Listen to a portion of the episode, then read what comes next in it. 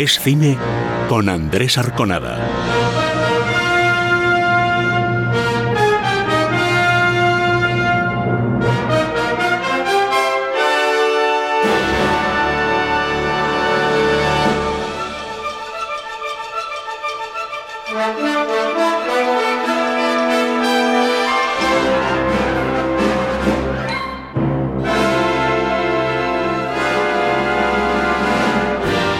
Buenas noches amigos, bienvenidos a Estine, por supuesto en el radio, los saludos de Luis que nos acompaña en la parte técnica y a mi lado eh, Sergio Pérez, ¿cómo estás? Muy bien, muy buenas. Pues empezamos eh, con lo que normalmente hacemos, que es eh, concurso. Efectivamente, vamos a sortear un libro en el que se basa una de las películas que se estrena esta semana, que lleva por título La trenza, luego hablaremos largo y tendido, pero el resumen es que es la historia de tres mujeres que luchan por su libertad en situaciones diferentes, en partes distintas del mundo. En la intocable Smita sueña con poder dar una educación a su hija. En Sicilia, Julia se enfrenta a la desaparición del negocio familiar y la abogada canadiense Sara se enfrenta poco después de un importante ascenso profesional tras enterarse de que está gravemente enferma. Preguntamos de qué nacionalidad es la abogada. Bueno, pues es muy fácil, basta con que nos mandéis un mail a estinemasconcurso.radio.fm, nos digáis en el mail vuestro verdadero nombre, eh, porque a veces eh, los eh, nombres de los mails no, no, no, contienen este dato fundamental, vuestra dirección postal o todo, vuestro número de contacto para ponernos nosotros a su vez llamaros para que nos mandéis las señas. Dicho esto, vamos ya con los estrenos.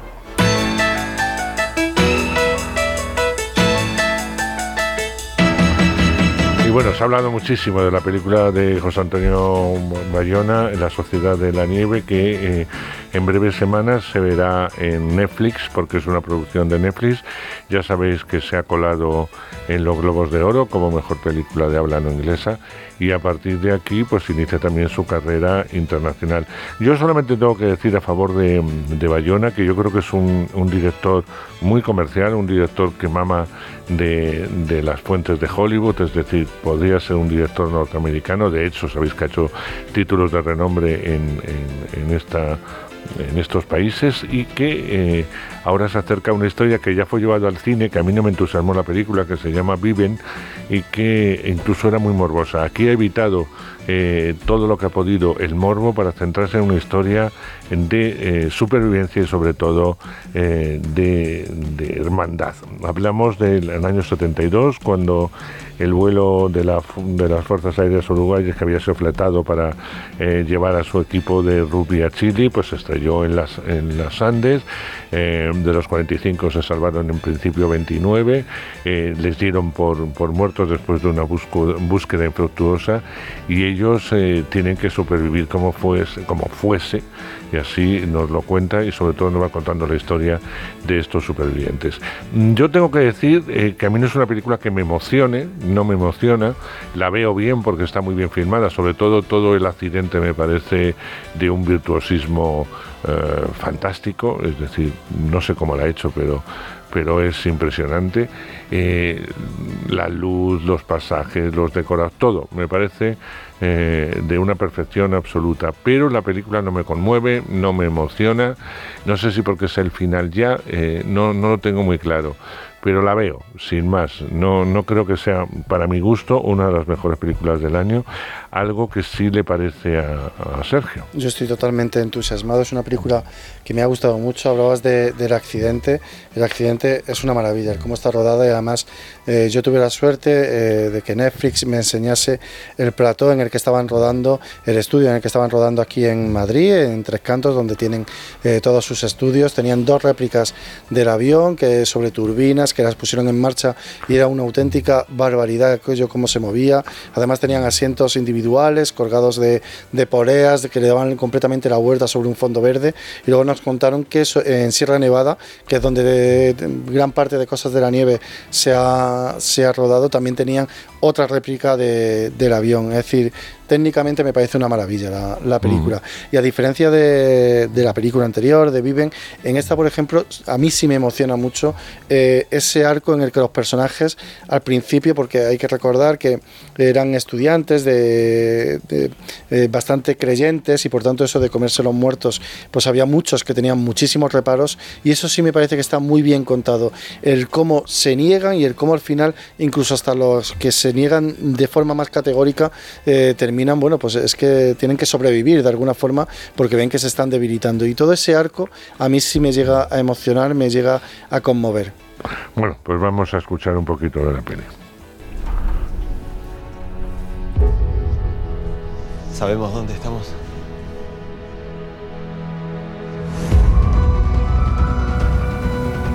Mírame los ojos, mírame los ojos. El avión no se ve. Y aunque pasen por encima nuestro, no van a ver. ¿Qué pasa cuando el mundo te abandona? Cuando no tenés ropa, te estás congelando. ¡Vamos a llegar hasta arriba! Eh, ya sabéis que están de moda los biopics, pero en el caso de Golda no es un biopic. Un biopic significa biografía. Eh, Golda eh, hace referencia a la que fuera primera ministra israelí, Golda Meir, en finales de los 60, la década también de los 70, hasta su fallecimiento, y donde se nos cuenta un hecho muy concreto. Es decir, me explico. Eh, hay un pequeñísimo prólogo donde vemos cuando se crea el Estado de Israel, luego eh, cuando sube al poder Golda Meir y ya nos centramos en el año 73, un año vital y fundamental para el Estado de Israel, ya que tanto Egipto como Siria y Jordania intentan eh, destruir este, este Estado y meterles en guerra. Ella, en un principio devastada por un cáncer que no hace público en ningún momento y que nadie lo sabe, excepto su asistente personal que la conduce, entonces no estaba la quimioterapia, eran las bombas de cobalto, etcétera, y vemos que la destrucción física de esta mujer no supone que siga teniendo una cabeza privilegiada y que tuviera, eh, tuviera que tomar decisiones muy arriesgadas, ya que ni siquiera sus propios colaboradores lo hacían para salvar el Estado de Israel y sobre todo lo fundamental que tanto Egipto como Siria eh, tomasen eh, en serio eh, esto y reconociesen que ese Estado eh, existía. Esto se llamó la guerra de Yom Kippur y, evidentemente complicó la vida a los norteamericanos. Kissinger tuvo una labor fundamental, los soviéticos que apoyaban a estos, a estos países que tomaron la iniciativa de la guerra y eso está contado en unos cuantos días, que es lo que le interesa de la película. Hombre, evidentemente después de todo lo que está pasando en Israel, está muy claro que esta no es que sea una película oportunista porque está hecha muchísimo antes, pero también es muy oportuno saber desde dónde viene un poco la lucha de los israelíes para tener su propia identidad. Vamos a escuchar eh, un poquito de Golda y sobre todo eh, esta película está hecha en función de la caracterización y la interpretación de una grande como es Karen Mirren.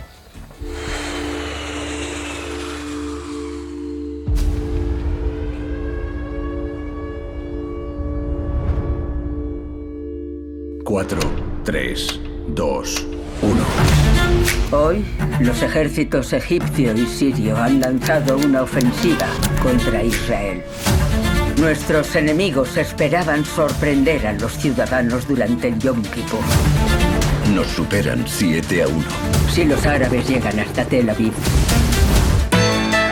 Estamos en Navidad prácticamente y evidentemente nos van llegando películas de Navidad y una de ellas es eh, Camino a Belén, un musical que entre otros actores, porque eh, hay actores españoles como Alicia Borrachero por ejemplo, pero sobre todo está Antonio Banderas que a juicio de, de Sergio está estupendo vamos, se lleva la película completamente. De hecho, la película es norteamericana, pero se rodó en verano. La, eh, la producción ha sido en tiempo récord. Este mismo verano se rodaba en localizaciones de Alicante y de, y de Almería, llegaba a los cines. Tiene una factura, porque tiene muy poco presupuesto, pero tiene una factura de gran producción. Y hay momentos en los que parece incluso una película Disney de esta de, de acción real. Eh, es muy divertida, algunos momentos. De, de, hecho, ya desde que comienza la película, el primer título de crédito dice inspirada en una historia real, la mayor historia real eh, jamás contada. Es la historia de cómo eh, María se casa con José, queda embarazada eh, por el Espíritu Santo, José tiene sus dudas, de hecho uno de los números musicales, José se duplica y hay un José que sí quiere creer a María, pero hay otro José que cree que María le ha engañado y que eso de la Inmaculada Concepción es un invento que se ha, que se ha inventado su prometida. Es decir, es una película realmente divertida, entrañable para la familia, es lo que es, es la, historia bíblica, pero sobre todo Antonio Banderas, haciendo de rey Herodes, un rey Herodes totalmente desquiciado, porque cree que su hijo le quiere quitar el trono. Y ya cuando se entera que hay un rey de reyes que van a hacer, y entonces eh, comienza la locura para él, porque él lo único que quiere es estar en el trono, y la nota de humor sobre todo la ponen los Reyes Magos, tres Reyes Magos bastante torpes, pero entrañables, y eso hace que, te rías. La canción de Antonio Banderas, por cierto, es la única que no se va a doblar, por petición del actor malagueño. Todas las demás, en la versión, si la escucháis, eh, si vais al cine, en la versión española, están dobladas, salvo la canción que canta, que es para mí la mejor, de Antonio Banderas, que esa sí se va a mantener subtitulada por petición de, del actor. Detrás de la música hay un grande, como es Anda, Ande Anders, que está detrás de musicales como Gris, ha escrito canciones para grupos como los Backstreet Boys, para Miley Cyrus, para Sena Gomez, los Jonas Brothers. Es decir, que realmente la música es muy pegadiza. Tu padre siempre ha sabido que eres especial. Y nada cambiará eso, María. Dile a María que estamos listos. Que esa música, que suene. Harry, you're getting married. It's about to be the best day of your life. Soy José. Siento como que ya somos amigos.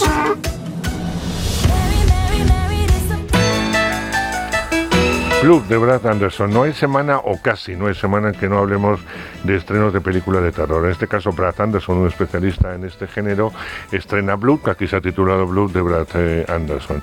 Hablamos de una familia, de una mujer separada que se lleva a sus hijos a un, eh, bueno, pues a, otra, eh, otro sitio, es una granja familiar, allí intentan vivir como pueden, pero un buen día el perro de la familia parece contagiado de la rabia y muerde al niño. Y esto va a tener unas consecuencias terribles, ya que el niño desde ese momento va a tener una sed horrorosa de, sangre. Hay una forma de volver eh, hacia atrás, eh, de intentar salvar eh, a su hijo de, esta cosa tan horrorosa, porque le convierte realmente en un vampiro.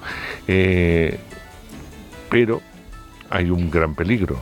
¿Qué es lo que hará la madre? Pues lo tendréis que ver en el cine en Blood de Brad Anderson. Mi hijo está muy enfermo. Se le ha metido algo dentro.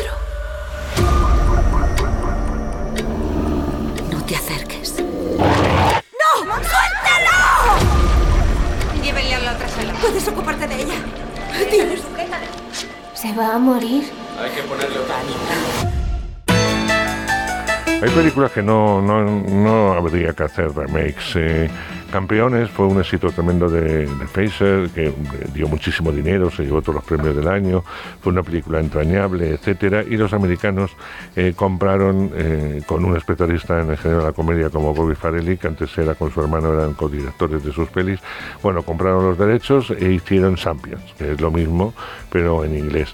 Eh, la historia, pues la misma, estamos hablando del protagonista, al que da vida Woody Harrison, antiguo entrenador de fútbol, de ligas menores, tiene un mal momento, eh, tiene un complicado carácter, pero va a recibir la orden de un tribunal de hacer trabajo social y es eh, entrenar eh, a un equipo de baloncesto compuesto en su totalidad por gente con discapacidad intelectual es el mismo tema, pero eh, no tiene la misma garra. Y esto lo dicen la crítica norteamericana, eh, de la que salió muy mal parada, no, no hubo una crítica buena y además el público no fue a verla. Bueno, ahora se estrena y veremos a ver qué pasa con esta versión con el público español.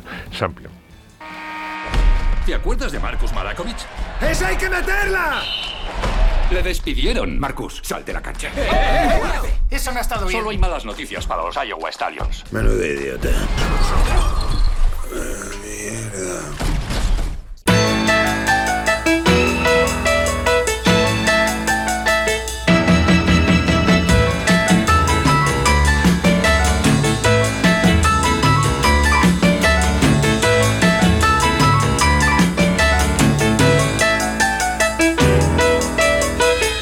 Semana se estrena una película que a mí me ha inquietado mucho, eh, pero que también me ha llevado a la reflexión. Yo creo que la, espera es, es una película estupenda que hemos tenido que esperar hasta ahora porque se pasó en Sitges, creo recordar, con muchísimo éxito eh, tanto de crítica como, como de público. Nos traía de nuevo a un director que ya nos gustó mucho cuando hizo Tres Días y que además ha decidido elegir al mismo prota, a Víctor Clavijo, para dar vida a un hombre oscuro pero bueno, eh, que mm, es un guardés en una finca andaluza que vive muy alejado con su mujer y su hija, que va a sufrir una tragedia tremenda y que ahí la película da un vuelco, absolutamente un vuelco, hacia casi el terror. Y la mezcla ni se nota, pero se sufre, la espera. La vida del campo es dura, el cortijo está apartado. Y criar un chiquillo en la sierra no es fácil. Hemos ello, lo hemos hablado y estamos conformes. ¡Mamá, ya viene! ¿Cuántos años tiene el chaval? Diez. ¿Ha salido cazador? En tres años está pegando tiros. Pues más en el cine. En todos los cines de España está ya a la espera. Francisco Javier Gutiérrez, dire que yo no sé cómo estás ante el estreno. Hola, ¿qué tal? ¿Estás nervioso? ¿Estás bien? ¿Tranquilo? Sí, bueno, ¿O es, con ganas ya de que con se ganas, vea. ¿no? Con ganas ya desde, como dices, desde Sitges, con ganas ya de que poder compartirla, ¿no? Con, con los amigos y con la gente, ¿no? Para que pueda disfrutarla. Claro que sí. No, no sé si disfrutarla es la palabra, pero Sí, eh, de alguna forma, yo creo Sí. que eh, las películas se disfrutan. Eh, porque van todos a ver terror puro y duro ya, porque la tuya tiene, tiene toques de terror en esa segunda por la angustia que, que produce o le produce al personaje todo lo que le va a suceder. Pero las hay y la gente disfruta mucho viendo películas de terror, como tú, como tú bien sabes. Sí.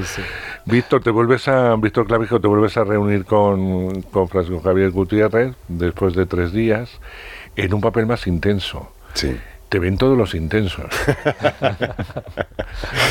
Se han enamorado de mí los intensos del país, ¿no? Complicado, complicado. A ver si me ve Intenso alguien por para todo comedia. lo que lleva el personaje, Sí. ¿no? Ya el otro era complicadito, pero este... Sí, este era mucho más intenso que, que tres días, sin duda. Cuando, cuando Javi me llamó hace, bueno, en el mes de abril para hablarme de la película, del proyecto, me dijo, hay una película que vamos a hacer este verano, cuento contigo para el prota.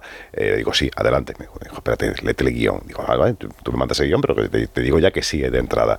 Y me dice, me avisa y me dice, va a ser más dura que tres días. Y yo le dije, no, no, no es posible. Tres días fue la más dura que yo he hecho hasta la fecha. Tuve además siete accidentes durante el rodaje de, de tres días, o sea, siete lesiones.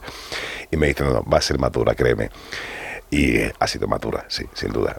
No, no tanto en el sentido de lesiones físicas como tuve en tres días, eh, pero sí en otro, a otro nivel, a un nivel más, más emocional, ha sido mucho más dura. sí. No, no, es tremendo. Eh, ahora hablaremos de ello. Bueno, tienes la suerte que al menos en una primera parte te acompañe eh, Ruth Díaz, que está estupenda haciendo de tu mujer, y en un personaje en el que apenas habla. Ruth, muy buenas. Hola, ¿qué tal? Sí, habla poco, la verdad. bueno, los dos. Todos son- hablan poco, son sí. Sí, palabras, ¿no? Pero bueno, yo creo que se retrata muy bien con la imagen cómo está por dentro esta mujer, ¿no? Y cómo la cámara se acerca tanto a ella, ¿no? A, a su mundo interior, ¿no? Como que se ve, ¿no? Lo que, y se ve muy bien la relación que tenemos, ¿no?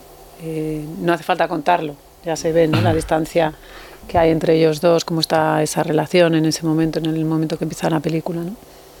Un papel, eh, yo creo que los personajes que no hablan y que hay que hacerlos a través de la mirada, eh, a mí me caen simpáticos ya de por sí, pero que tienen que hacerlo buenos actores, si no, no, transmiten de alguna forma lo que tú acabas de comentar, la relación que mantiene con él, la relación que mantiene con el hijo y con su propia existencia Sí, en un sí. sitio tan inhóspito, tan eh, cruel, eh, que no, una mujer joven que no la ha dejado vivir de Claro, forma. ella además viene de un pueblo más grande, eh, se casó tarde, estaba, estaba acostumbrada a cierta a- a- actividad social, actividad social, ¿no? Y de repente se encuentra allí en un sitio donde era algo provisional y, y- y- ve que de ahí no va a salir, ¿no? A no ser que cambie algo, la economía familiar está fatal y, y además tiene un marido que el tipo de vida que ella odia, que es estar allí, estar sola, esa soledad y el campo y no tener a nadie, nada más que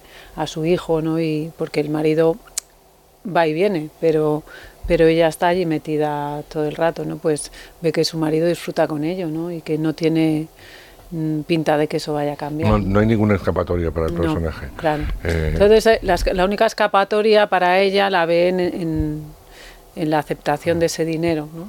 Para, porque ya no lo ve como algo mm, eh, que va a ser de una única vez, sino que, que puede ser un, un dinero que entre de vez en cuando, ¿no? Y que eso, pues, les pues, permita vivir mejor. Vivir incluso pagarle una carrera a su hijo, etcétera. y, Se ve lo que comen, hasta dónde llega la comida, de- con Mm. los animales que tienen, etcétera, ¿no? La secuencia del huevo frito a mí me, me gusta mucho ese plano, porque también genera eh, Mm. todo casi un discurso de, de diálogo, ¿no? Sin necesidad de contarlo. Y ahí está el talento de, de Gutiérrez. Querido, ¿cómo surge esta historia? Te lo han preguntado cuatro mil veces, Sí. pero te alejas de tres días, bueno, menos a veces en lo inhóspito que le toca Mm. vivir los personajes, pero el resto te alejas de los tres días. Haces una película en un principio muy rural, muy obsesiva, muy, muy oprimente, y de pronto todo va a explotar y te vas casi al terror no más lejano, sino más cercano, porque es el terror que vive este propio personaje sumido en el dolor y, eh, en la culpa. Sí, eh, bueno, la- el origen un poco de, esta película siempre, digo, fue un poco la- el resultado del anterior, que era una película de estudio con Paramount, muy encorsetada, donde no te puedes salir de los límites de la franquicia, ¿no? Entonces quería hacer algo mucho más, más personal, más ah, eh, de aquí, más español eh, y muy andaluz. Y, tiré mucho de, bueno, recuerdos de, infancia, que ya dibujé algunos un poco en tres días. Em, yo soy, o sea, mis abuelos eran de pueblo, íbamos a... he crecido, parte de mis veranos los he pasado en la sierra andaluza y tal, y toda esa mirada que tengo grabada un poco a fuego de, ese mundo, ¿no? de, de la aspereza, de la, brutalidad ¿no? que veía en el mundo de, pues pues en el campo, con los animales, la caza, las matanzas. Eh, todo eso de alguna manera ha calado y, y- era un, un marco en el que quería que quería utilizar ¿no? para, para desarrollar una historia diferente, como en tres días, tratando aspectos muy humanos, ¿no? en este caso eh, más maduros, si cabe, que, en tres días, como pues, el tema de la culpa, el tema de, la responsabilidad, la, elección, el- las consecuencias, hasta qué punto somos juzgados por, nuestros actos. Y, bueno, y ese viaje oscuro eh, que está reconducido un poco hacia el género en el que me siento muy cómodo, porque creo que dentro de ese género puedes eh, explicar otras cosas que, que con un- lo que sería un drama rural hiperrealista no puedes llegar a, a remover determinados Mm. campos. ¿no? Eh, Víctor, eh, yo digo que este personaje es de los que yo llamo bombones envenenados, si te sale bien, como es el caso, todos son alabanzas, pero si te quedas corto o te pasas en dos pueblos, hubiera sido terrible, ¿no? ¿Cómo, cómo buscas el equilibrio? ¿Te lo ha dado él eh, marcándote Sí, continuamente? Ya has hablado mucho de él cuando trabajaste en Tres Días, que es un director muy muy obsesivo en el buen sentido de eh, que tiene muy claro lo que es el personaje y cómo, cómo debe hacerse. ¿Cómo ha sido todo ese proceso? Pues sí, sí que es cierto que, que es verdad que, que es un personaje que, que es un regalo envenenado si te sale mal, efectivamente, un bombón envenenado. Yo a mí, a mí me sorprendió cuando me llamó Javi y me ofreció el personaje, porque dije, ¿qué hay en mí que le recuerde a, a un guardés de una finca? Pero si soy un tío clarito de piel, pecoso, urbanita, he pisado el campo tres veces en mi vida, o sea, era como todo en contra, ¿no? Como para verme en ese registro, ¿no? Pero él lo tenía muy claro, entonces sí que hubo un proceso de construcción digamos, muy mm, lento y paulatino, porque esto él me llamó en abril, me dijo, desde que me llamó, en cuanto puedas irte dejando, yo estaba rodando en ese momento otra película, me dijo, en cuanto puedas irte dejando la barba, vete dejando la barba, quiero que vayas perdiendo peso. Tenía como muy claro cómo debía lucir físicamente el personaje. El siguiente, eh, la siguiente fase era buscar la voz del personaje, pero él tenía muy claros algunos referentes de guardeses que él había, vivido, él había conocido y me hablaba de ellos, ¿no? Eh, pero claro, eh, efectivamente podía mm, quedarme corto, podía pasarme. Y eh, a Javi le gusta mucho la contención y lo sutil. eh, y, yo soy un actor que me encanta también eso, por supuesto. ¿no? Entonces, mm, ponerte en sus manos es asegurar, saber que no se va a conformar con lo primero que le des. Es verdad que los primeros días eh, el personaje está, digamos, como a un 60%, por así decirlo. No hemos encontrado todavía la voz. El primer día de rodaje, segundo día. Y Javi me lo hacía ver. Había confianza. Yo, claro, como actor me llevaba eh, eso a casa, esa frustración. Me decía, escucho a Víctor, escucho a Víctor. Eh, no quiero escuchar a Víctor. Yo decía, pero si está físicamente ahí Elario, si no, no lo ves, si se mueve como... Ya, pero es que oigo a Víctor y no quiero oír a Víctor. Y al segundo o tercer día, Ruth además estaba presente en el momento en el que encontró un clic que dije, ya está, ya lo tengo. Encontró un resorte interno que, que me hizo conectar con el personaje, ¿no? Y confiaba, evidentemente, en que Javi, eh, para él, menos es más continuamente, ¿no? Y en ese terreno yo me siento muy cómodo, además, también, ¿no? Hay veces que un actor tira un poco más y, y de una energía un poquito más hacia arriba, según lo que esté rodando, el género que esté rodando, si es televisión, que requiere un poco más de energía, o si es una comedia. Pero en, este, en esta contención absoluta, me siento muy cómodo porque sé que Javi va conmigo con la cámara, que se acerca. Entonces tengo el permiso para, para contar más con menos. Y a mí eso como actor me parece maravilloso. Es también muy exigente. Claro. Pero tenía mucho miedo, perdón, con esto termino, tenía Sí, mucho sí. miedo efectivamente sí de equipo, de, no- de no llegar. Ah, hubo muchos días que me iba a casa diciendo no estoy llegando, no estoy llegando, no estoy llegando con esta frustración y este látigo que sacamos los actores continuamente, ¿no? Pero me refería un poco a eso que, y lo apuntaba Ruth, es una película de pocos diálogos, es una película en la que vamos a ver cómo actúan los personajes, y sobre todo en tu caso que eres el protagonista absoluto, como le pasa al personaje de Ruth, que no habla mucho, pero tampoco el tuyo, es decir, es un hombre parco en palabras. Anda de una forma muy especial, marcado yo creo que por el sol, por el tiempo, eh, por la- el, calor, el terreno, terreno. el terreno que pisa. Eh, y habla también de una forma especial, como toda la gente que habla poco. Eh, cuando hablas o intentas hablar con gente que apenas eh, te dice buenos días y poco más, tiene una, una forma de hablar y, un- y una expresión que a mí es lo que me sorprende, me atrae del trabajo que has hecho. La composición física y la forma de hablar que tú lo apuntabas ahora del personaje. Eh, afortunadamente lo has encontrado con ayuda de él, imagino. Sí, sí, sin duda. Además, yo, yo, yo, eh, lo digo, que creo que otro director que quizás que me conociese menos o si hubiese sido nuestra primera vez juntos, seguramente lo que le hubiese dado en los primeros días, no que le, le hubiera servido, pero habría dicho, vale, está, no está del todo, pero teniendo la confianza que tenemos él y yo y que él me conoce mucho, pues tomaba él la confianza de decirme de una manera cariñosa, todavía falta esto, todavía falta esto, de, de empujarme para llevarme a ese lugar, ¿no? Eh, para encontrar la voz del personaje o para encontrar el cuerpo. El cuerpo sí estaba casi desde el principio, pero la voz es lo que tardamos en encontrar un par de días. Eh, pero claro, o tienes un director que, que te conoce y te exige, o a lo mejor uno se queda a un nivel un poco más bajo y se conforma con un nivel más bajo y piensa que lo está dando bien y no lo está dando bien en absoluto, ¿no? Bueno, ha sido su muso, con lo cual seguirás siendo su muso en la próxima Espero que sí, película, sí. en la que espero te haga sufrir de otra forma. Sí, sí, por favor. que, eso sería importante. Eh, Ruth, cuando cae un, un guion eh, eh, como la espera en tus manos, donde el personaje tiene importancia, porque es muy importante para lo que luego va a pasar, pero se desarrolla en una primera eh, parte, eh, ¿qué es lo que te apeteció? Entrar en el proyecto, imagino, ¿no? Sí. Y en esa historia que se planteaba Claro. desde ese guion, ¿no? Eh, yo cuando le- leí el proyecto me pareció, se lo dije a Antonio, el, el productor, le digo, es que me, me recuerda como a la caza, ¿sabes? Me, me atraía mucho cómo estaba contado, yo a, a Javi no le conocía, con Víctor ya había trabajado, eh, pero, pero sí, a mí me, me atrajo mucho como, porque ya en el guion se veía como, casi como iba a ser rodado, ¿sabes? Con mucho detalle, mucho plano detalle, no sé, y me, y me, y me interesó eso mucho. Y luego es verdad que mi personaje era pequeño, pero, pero tenía peso, ¿no? Era un personaje que, a- además, a mí me gusta mucho hacer personajes que hablan poco, Hmm. realmente, no por comodidad. Es que como que de repente se ven más a lo Se que pasa por de dentro, otra forma, ¿sabes? claro. Lo que pasa, no que hable poco que salga y diga hola y se vaya, sino que, que tenga que tenga su minutaje, ¿no? Su tiempo, ¿no? De, eh, de estar ahí en, en- en la película, pero que realmente sean personajes que tengan un mundo interior potente y eso a mí me atrae mucho. ¿no? Y, y, me y, y luego me interesaba mucho la, también la forma, porque cuando hablé con, con Víctor, porque nosotros preparamos la, mi prueba, me grabó él y se la mandamos a, a Javi porque él estaba afuera, estabas localizando, ¿no? O, Sí, sí, o en Los sí. Ángeles, no sé, no estabas.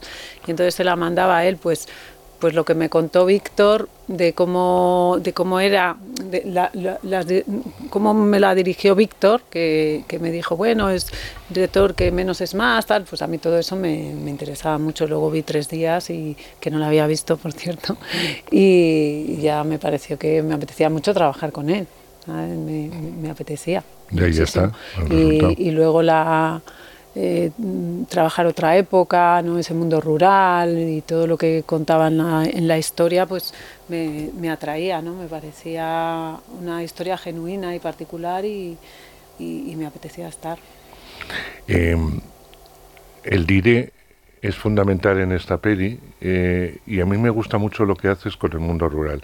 Es decir, un- yo que soy de Castilla y he tenido abuelos, eh, tíos, etcétera, dedicados al mundo del campo en distintas vertientes, eh, es una película muy reconocible para unos años muy reconocibles, que no creo que haya cambiado tanto. ¿eh? Si ahora Mm. te paseas por ese mundo rural Sí. alejado, no, no te digo que esté vinculado a un pueblo grande, eh, uno reconoce mucho de, de tu película, pero eh, era algo fundamental.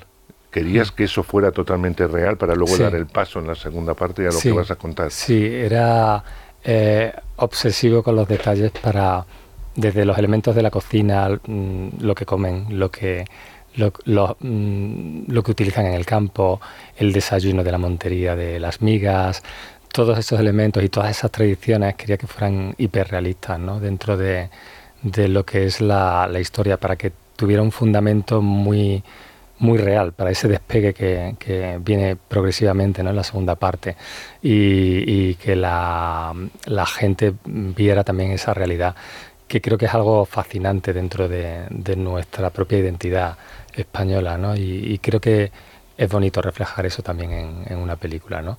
Eh, para no simplemente quedarse ahí, ¿no? Para hablar de otras cosas y para explorar otros géneros, pero, pero sí, era muy el detalle y la obsesión por todos los elementos que salen en primer plano, desde los animales, las gallinas, la huerta, El perro. el perro, todo, todos esos elementos de las cuerdas, los, las texturas son muy... Y yo crecí con eso, tengo la, la ventaja de haberlo vivido mucho y, y- y he podido... he Sí, podido- no, no, está, yo te lo digo de, de observador, no, no de trabajador.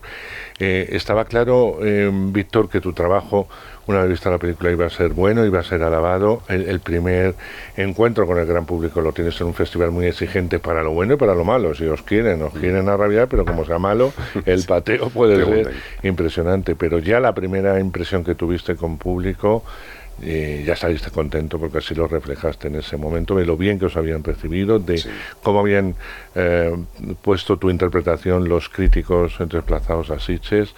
Y, y desde entonces la película ha ido creciendo y, y las ganas de veros en pantalla en la espera. Y eso es la medalla, al fin y al cabo, que uno se lleva. sí, ¿no? sí, realmente sí. Realmente, o sea, más allá, lógicamente, a- a- estamos en temporada efectivamente de festivales y de premios y, y evidentemente una película con tan poca promoción o tan poco dinero para promoción digamos que la mejor tarjeta de presentación de la película que tenemos es la película en sí misma. No tenemos un- un- una Un campaña de marketing, un soporte que de alguna manera haga que la película eh, la metamos por los ojos a la gente. No tenemos una televisión detrás, no tenemos campañas de prensa. Entonces, eh, eh, la mejor embajadora de la película es la película en sí misma. Que duda cabe que la temporada de premios siempre vienen bien, ya no por una cuestión de vanidad o de ego, sino porque son un escaparate perfecto para la película. ¿no? Eh, una vez pasado todo este, eh, digamos, eh, momento estresante o momento high de, de- de- de festivales y de estrenos y de promoción, a mí hay una cosa que me, que me quedó clara cuando vi la primera vez la película en una proyección privada y cuando luego la- lo testé con el público en Sitges y por los comentarios de la gente, porque uno puede, puede pensar, joder, esto que hemos hecho está muy bien, pero cuando luego además te lo confirman y te lo corroboran Claro. algunas personas, eh, hay una cosa que, yo creo que es con lo que nos debemos quedar más allá de cómo vaya la carrera comercial de la película, que esperemos que vaya muy bien, ojalá, es que sabemos que es una película, y esto puede sonar arrogante, pero sabemos que va a quedar en, el tiempo. No sabemos en qué nicho, de qué tipo de público, pero que con el tiempo va a quedar ahí a lo mejor como una película de culto, una película minoritaria o de nicho, esperemos que no, que sea más mayoritaria, pero sabemos que, el resultado mm, va a ser mm, va a ser un poco más, va a tener una vida un poquito más larga. Ruth, eh, tengo que acabar que me están diciendo me estoy pasando. Tú imagínate, porque yo sé que eres espectadora de cine, que vas al cine, y de pronto ves, eh, tú no has trabajado, ¿eh? En la, en la Tú- película. Tú, Madre pasas, mía. estás oyendo esta entrevista, eh, Ruth es otra Ruth, Bueno. eh, pasas por, por un cine, por una multisala donde uno mm, le da por mirar toda la cartelería, cuando no está muy decidido a saber dónde entrar y ve eh, el afiche o el póster de eh, La Espera. ¿Por qué entrarías? Bueno, eh, bueno, porque veo a Víctor Clavijo, que es un gran actor, y luego porque, no sé, me parece que, que, me, que me recuerda, ya solo con el cartel me recuerda a, a- a una película buena, ¿no? La espera, y luego que tiene algo de western, ¿no? También se ve eso en el cartel, como que apetece verlo, ¿no? Como que me da la sensación que va a ser una experiencia cinematográfica si entro a verlo, ¿no? Va- va- voy a vivir una experiencia cine- cinematográfica, ¿no? No, voy a ver cualquier película, va a ser una película especial y genuina y va a tener una fotografía maravillosa.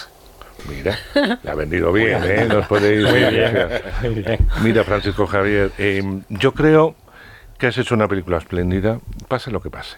Gracias. Eh, no, eh, te lo he dicho fuera de micro, te lo digo ahora, no creo que sea la fecha adecuada para estrenar esta película, necesita otro desguste, otro paladar, otra promo, eh, que lo hubiéramos podido eh, mover todos de, de una forma muy distinta, pero bueno, las circunstancias son, se estrena, que es lo importante, en pantalla grande, que es donde hay que ver esta peli para entrar en la historia que nos propones. Pero te decía que da igual, has hecho una grandísima película.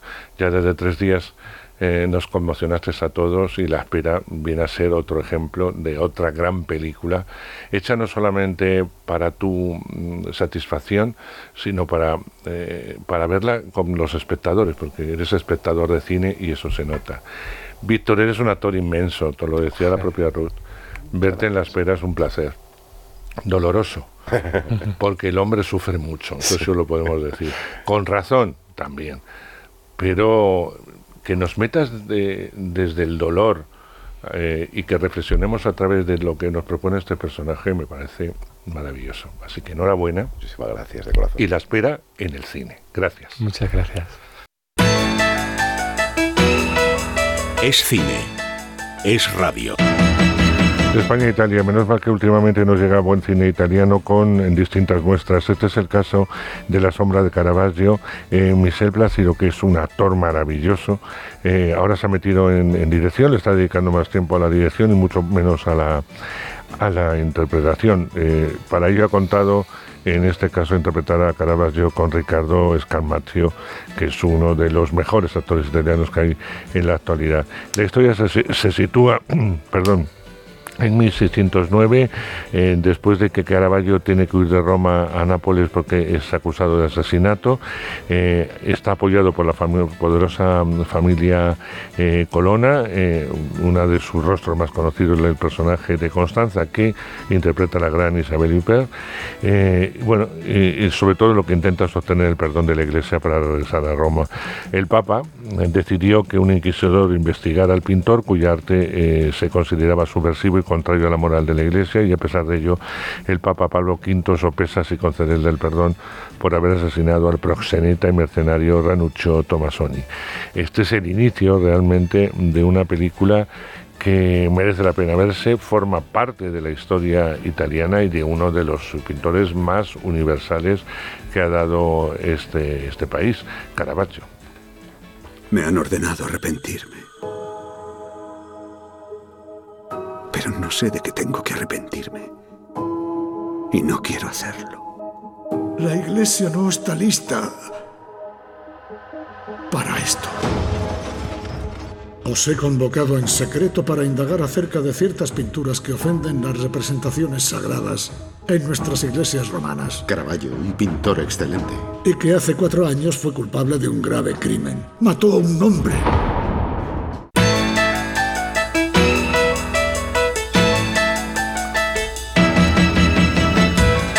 Nuestro concurso de hoy tiene que ver mucho con este estreno, que es La Trenza. Está dirigida por la Leticia, Leticia se escribe, pero se lee Leticia eh, Colombani, es una actriz también muy conocida, pero es escritora. De hecho, eh, el libro que, que os vamos a regalar está escrito por ella y evidentemente en este caso dirigida. La producción es francesa eh, y nos cuenta, como bien contaba ya eh, Sergio, la historia de tres mujeres que luchan fundamentalmente por la libertad en situaciones diferentes en partes distintas del mundo. Entonces, por un lado, estamos eh, en Sicilia, por otro lado, estamos en, África eh, y así sucesivamente vamos a ir asistiendo a todos los percances de estas eh, mujeres. La 30 es una película muy interesante que además se estrena también doblada, con lo cual os la recomendamos desde aquí. Aprenderás a leer y escribir, como los brahmanes y los granjeros. Buenos días. Papá ha salido temprano, ya debe de estar en el taller. Hola. Eh, mi tesoro. Quiero jugar, me toca a mí. No. Vamos, eh, chicos, para ya, por favor. ¿Queréis dejar de pelear? Tú, ven aquí. Coge esa escoba. ¡Coge la escoba! ¿Quién te ha pegado? El maestro. Debemos irnos de Niyamatabad. Largarnos de aquí. No se nos permite salir. Mamá, ¿a dónde me estás llevando? Cine español. Hablamos de la última noche de Sandra M. Sandra M. hace referencia a una actriz eh, que destacó mucho, una actriz muy joven en el llamado cine de destape, aunque ella siempre luchó para que no la encasillaran en ese cine. Una actriz con mucho talento, pero que tuvo la desgracia de morir jovencísima. Mm, por un lado, se dijo, porque se cayó del piso, de la azotea del piso donde vivía. Por un lado se dijo que fue un accidente, por otro lado se, habló de que podría haber sido un asesinato, ya que Sandra en ese momento estaba embarazada y no quiso decir de quién y, se suponía que podía ser un hombre importante. Bueno, luego eso ya forma parte todo de la leyenda.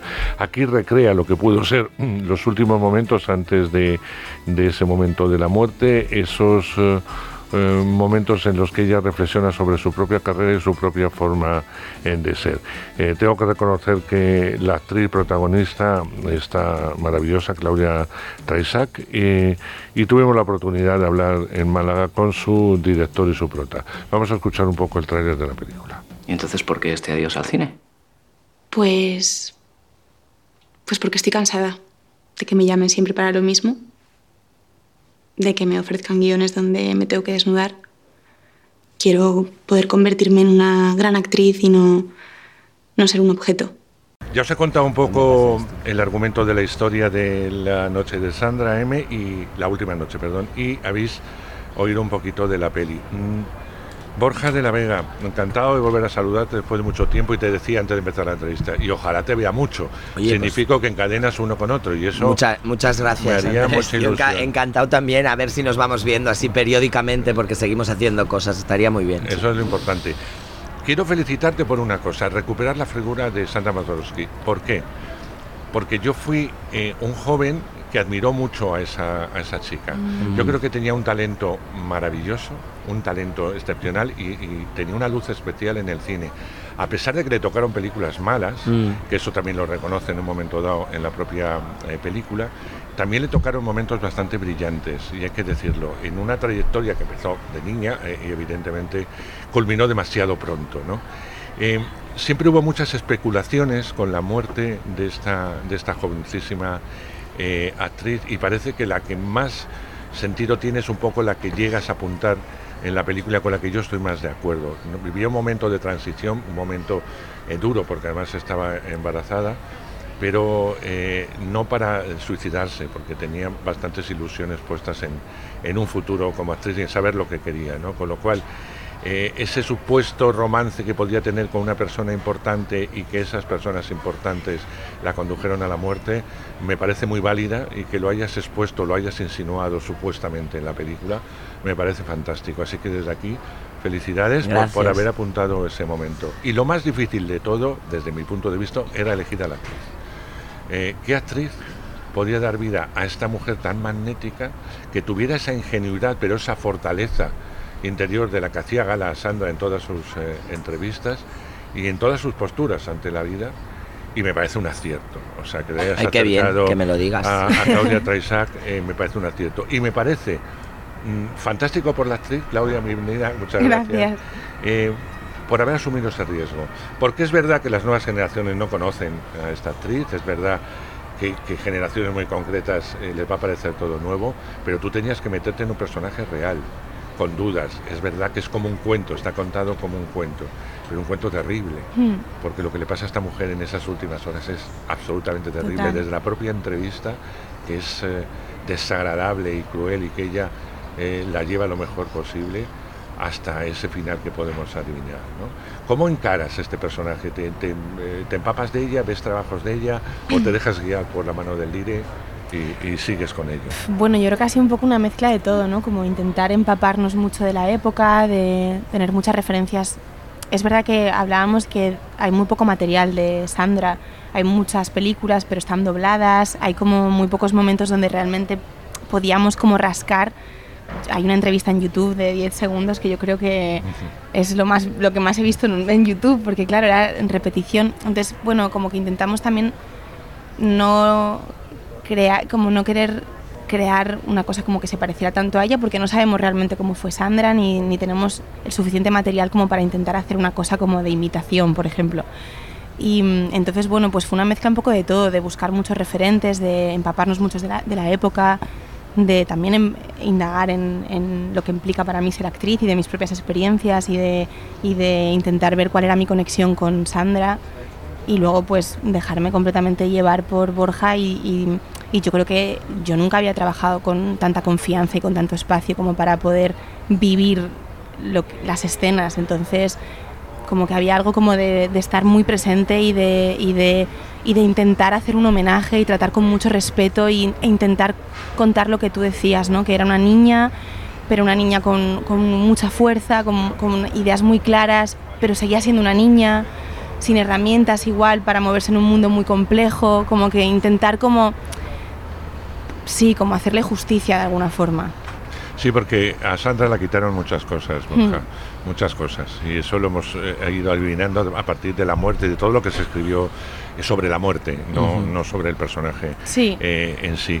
Eh, Borja, es pregunta tópica, pero tengo que hacértelo. ¿Por qué te atrae eh, esta actriz? ¿Por qué quieres hacer una película sobre lo que es las últimas horas en la que nos tienes que contar de alguna forma su vida y cómo era? Porque Pues- eso es lo complicado, ¿no? Porque es un biopic, tienes un, un- bueno, un tempo y, y una situación. Estamos en un momento clave y eso es lo que quieres contar. Y ahí nos tienes que contar cómo era la persona. Sí, exacto, era un poco, justo lo, lo has, lo has dicho muy bien, es decir, eh, em, evidentemente no pretendo en ningún momento, tú has dicho que era como un cuento y así me lo planteaba yo, ¿no? No pretendía nunca decir cómo fue realmente su último día y, y plasmar su último día real, porque no, o sea, eh, la película está estructurada en una serie de encuentros de ella con una serie de personas que yo lo que quería era que esos encuentros nos, nos al final nos ayudaran a ver a una persona tridimensional, ¿no? Eh, Mm. Tanto porque yo creo que las personas no somos iguales según con quién estamos tratando. No somos iguales con los padres que con tus hermanos, que con los amigos, que con tu jefe. Somos, o sea, somos el mismo, pero damos distintas caras, ¿no? Entonces me gustaba esa idea de, de, de conocer a Sandra según va encontrando eh, a esas distintas personas y, y entonces a partir de ahí, sin haber contado toda su vida, pero sí tener un poco el haber, por lo menos que el retrato fuera tridimensional, que no fuera simplemente una actriz asustada, esto no era una Mm. de No, no. Y cómo llegué en el sentido... Pues me, me tocó mucho el corazón eh, porque yo leí la historia, eh, un poco el- ese dato escabroso y que es una especulación porque no se sabe bien lo que pasó, como cualquiera que la puede leer. Y, y al ser una actriz, yo trabajo con actores habitualmente y es lo que más me mueve en el mundo, pues como que me dio curiosidad, empecé a rascar más y me encontré cuando me puse a leer entrevistas suyas, que no hay tantas, una de ellas es la que está transcrita literalmente en la Sí, sí, película es porque es cruel, es real cruel. te encuentras con una persona que no paraba de gritar a los cuatro vientos, quiero que me tomen en serio como actriz, quiero ser una actriz seria, quiero que dejen de verme como un cuerpo. Y, y- y a mí eso, en una niña de 18 años, en 77, me impactó porque dije, ostras, a veces parece que, que esto, que, lo- que gracias a Dios las cosas van mejorando y que esto se habla mucho ahora, Porque es que esta persona era muy vocal al respecto, de, que, de, que no, de que no le estaban dando las oportunidades que quería. Y hay, hay alguna entrevista donde habla de cómo el cine que está haciendo el Destape es un tránsito que tiene que hacer para llegar a donde tiene que llegar, ¿no?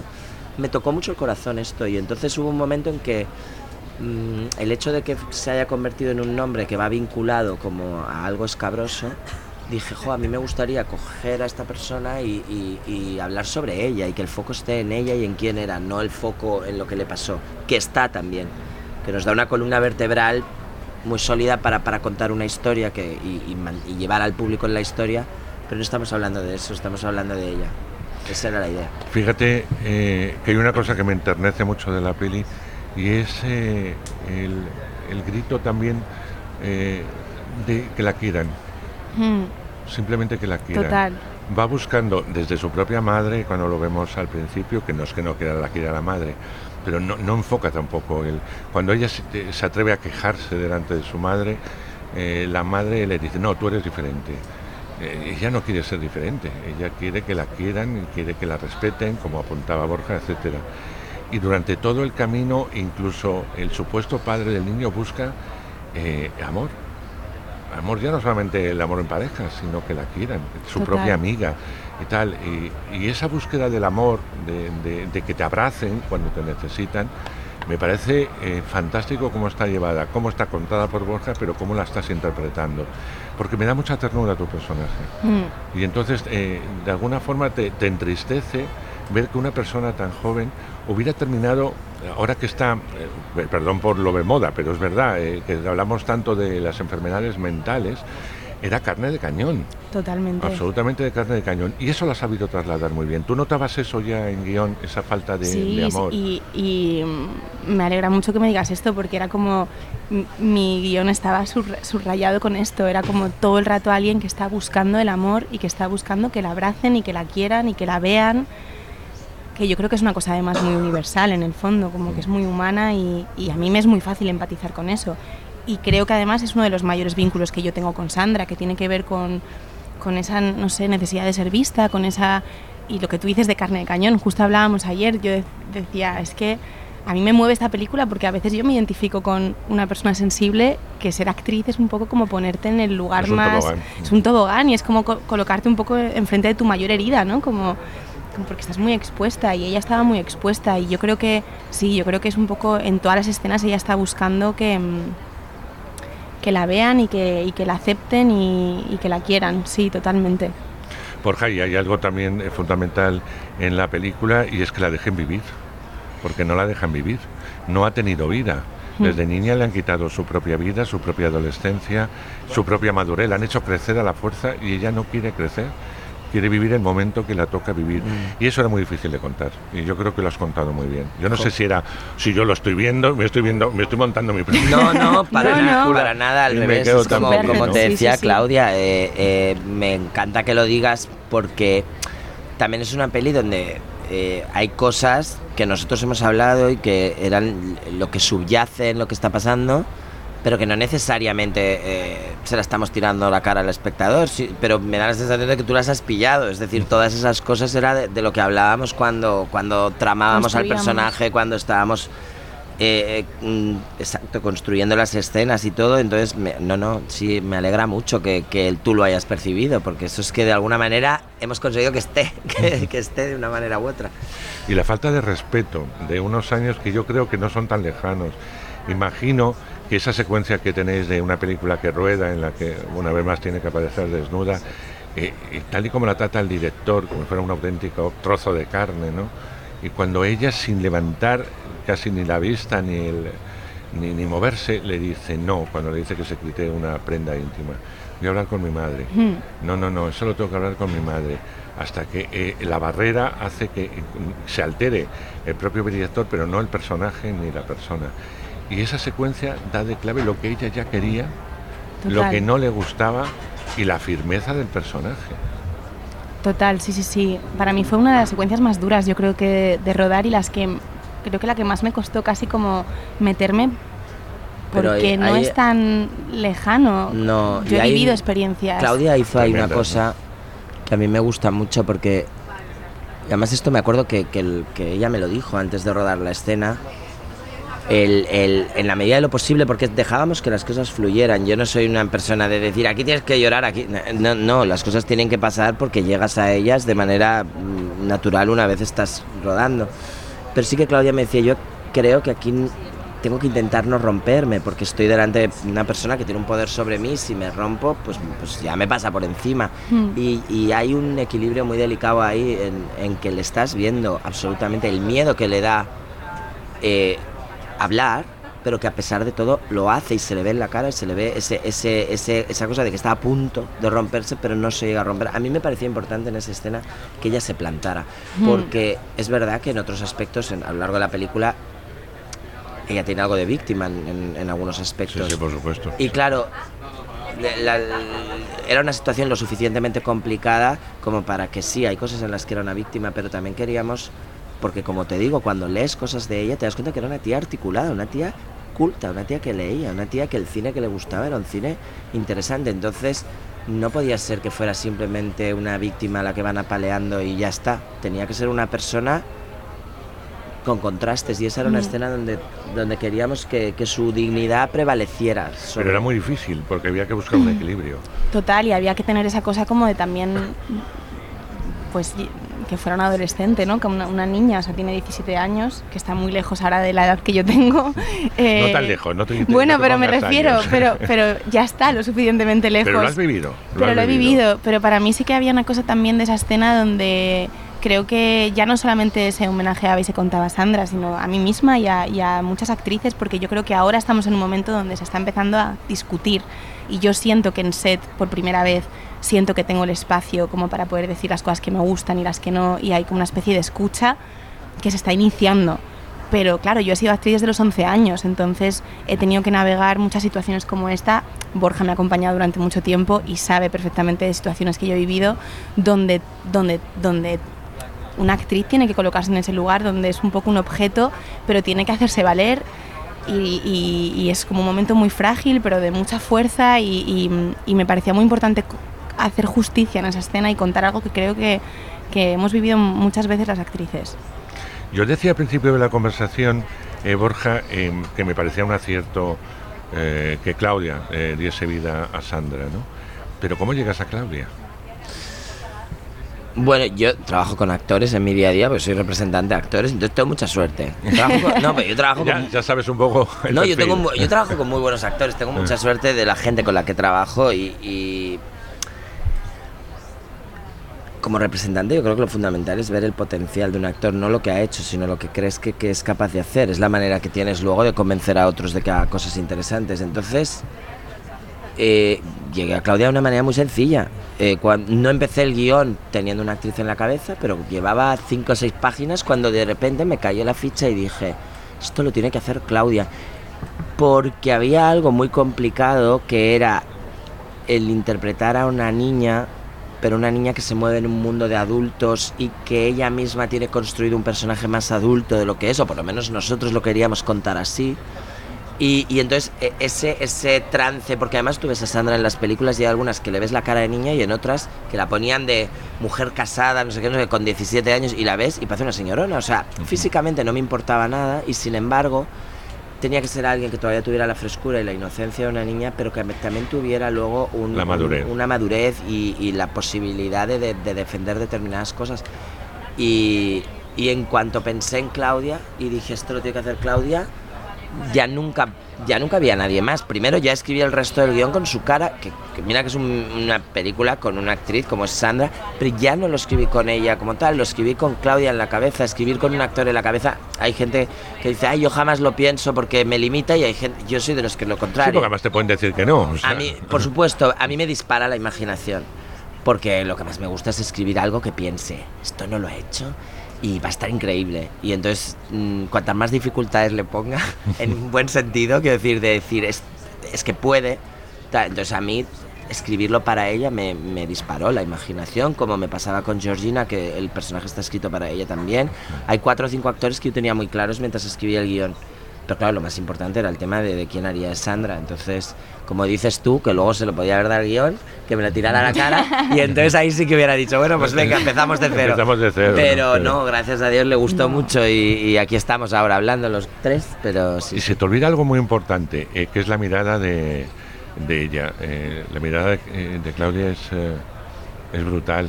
Era un personaje que necesitaba una mirada continuamente. de hecho hay un Porque tem- no habla tanto. Andrés, O sea, hay un tema ahí porque, porque el- en lo que más se diferencian físicamente, que no era algo que a mí me preocupara muchísimo. No, y eso lo entiendo. Eso lo Porque no es eh, eh, como si dijeras... No es buscar un clon. No, No, y sobre todo que no es tan conocida como para que el público se le saque. Es decir, digo, en, en otros personajes entiendo que el parecido físico es más importante. Yo aquí no me importaba demasiado.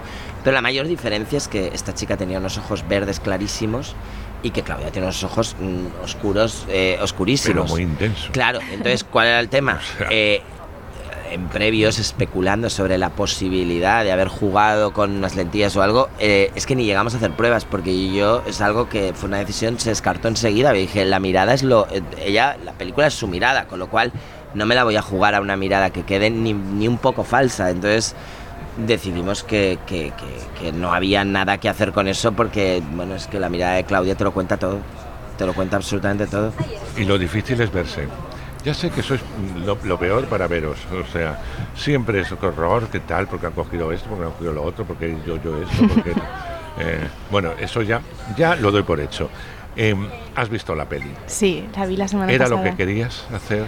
O sea, es tal cual la peli que yo me imaginé y, y estaba justo ahora pensando, estaba hablando Borja y estaba pensando, joder, qué egoísta he sido, porque para mí fue tan difícil ver la película, porque pues, pues porque verte todo el rato en pantalla, hay gente que lo lleva mejor, hay actores que creo que tienen una relación igual, no sé, más sencilla con, con verse y yo no. Es una cosa que me cuesta mucho desde pequeña, que me remueve cosas mías mm, que tienen que ver pues con las cosas que le removían a Sandra, con el juicio, con, Inseguridades, con inseguridades, con... Todo el rato pensaba... yo veía la película y pensaba, jo, pobre Borja, qué película más guay, y la toca una... O sea, como que estaba muy destructiva viendo la película. Y ahora pensaba, joe, qué, qué, qué poco espacio, como que, como que pocas palabras le dedicaba a Borja a la película que ha hecho, porque creo que es totalmente lo que, lo que me imaginaba cuando leí el guion. Creo que es una historia. O sea, yo acabé rota viendo la película.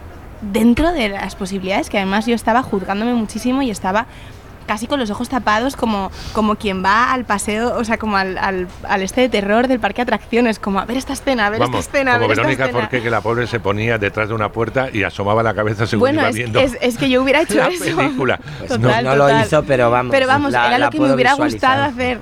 Eh, y tengo que decir que cuando en un momento de la película entré a full, entré como muy dentro y, y me conmovió, me rompió y creo que no, no fui capaz ni siquiera de, art- de articular y creo que no soy capaz aún de articular lo que sentí viendo la película porque me conmovió mucho todo lo que rodea la película. Simplemente que Borja me diera esa oportunidad, que pensase en mí, en este personaje, lo que cuenta.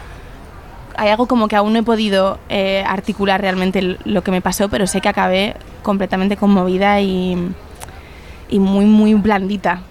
Y yo sé que cuando la veas con público la vas a ver de otra forma totalmente distinta y ya más, bueno, más tranquilita no, porque con público no se ven las cosas más tranquilitas, pero sí la vas a ver de otra forma.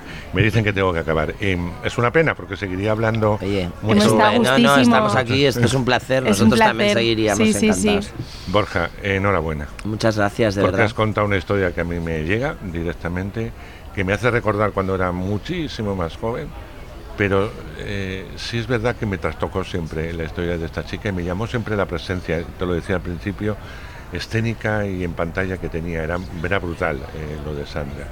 Y todos detrás eh, siempre pensamos que había una mujer muy sensible. Lo has logrado, me lo Gracias, has contado así. Y luego yo, Claudia, eres un portento, o sea, no puedo decir nada. Es que es verdad, era muy difícil lo que te ha tocado.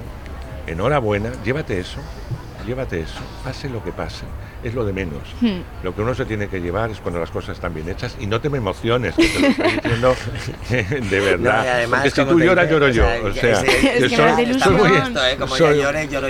soy, muy, empático. Así bueno, es que ha sido una- un proceso muy, muy íntimo para nosotros. Pero eso está. Hmm. Y eso te lo llevas tú. y eso te lo total. pones tú en tu, en tu medallita. No, yo que hayas, que lo tú hayas conectado, por ejemplo, yo creo que para nosotros ya es súper importante. Pasada, gracias. Muchísimas gracias. No a vosotros. A ti. Y ti, toda la mierda del mundo. Muchas gracias. Gracias. De verdad, Andrés, muchas gracias. Es cine con Andrés Arconada. Seguimos con cine específicamente también para Navidad. Eh, No es verdad que no, no haya cine de animación. Todas las semanas o prácticamente todas decimos que se estrena una película de animación. Lo que pasa es que no tienen la suficiente eh, publicidad como para que eh, a veces os enteréis. Por eso decimos siempre mirar cartelera, bueno, aparte de escucharnos a nosotros, pero mirar la cartelera, etcétera, para ver qué películas de animación se estrenan, que no sean de la factoría Pixar o Disney o evidentemente eh, DreamWorks. O sea que eh, ya os digo, esta eh, viene de Noruega, se llama Teddy, la magia de la Navidad, y nos cuenta la historia de un osito que lleva mucho tiempo expuesto en un estante superior de un puesto de lotería en un mercadillo navideño, pero él quiere vivir su vida, una experiencia, salir del mundo eh, y al mundo en general. Pero para cumplir su gran deseo tiene que encontrar un nuevo dueño y no es tan fácil, porque el pequeño peluche tiene exigencias. La persona debe ser rica y no una niña pequeña como Marian, que la adora, de, que tiene ocho años, pero que desea desesperadamente al osito y esto no lo hace ninguna clase. El caso es que mediante una artimaña el osito consigue ser comprado por un hombre con mucho dinero, pero de pronto se va a dar cuenta de que él no va a ser feliz con él porque el peluche acaba en un oscuro cobertizo y este eh, y se va a juntar con un pequeño erizo de peluche también que se llama Bola que vive allí y le enseña a Teddy lo que es realmente importante, la amistad y la familia. Con lo cual, Teddy decide buscar a la pequeña Marian para vivir con ella, como no, las mejores navidades de su vida. Bueno, pues película familiar, película que no aporta absolutamente nada, pero que imagino que a los más pequeños les gustará. La ruleta sigue girando. Boletos a una corona. Creo que te ha visto. No pasa nada. ¡Mamá! Es el osito de peluche más bonito que he visto en mi vida. Además está vivo. Quiero un boleto.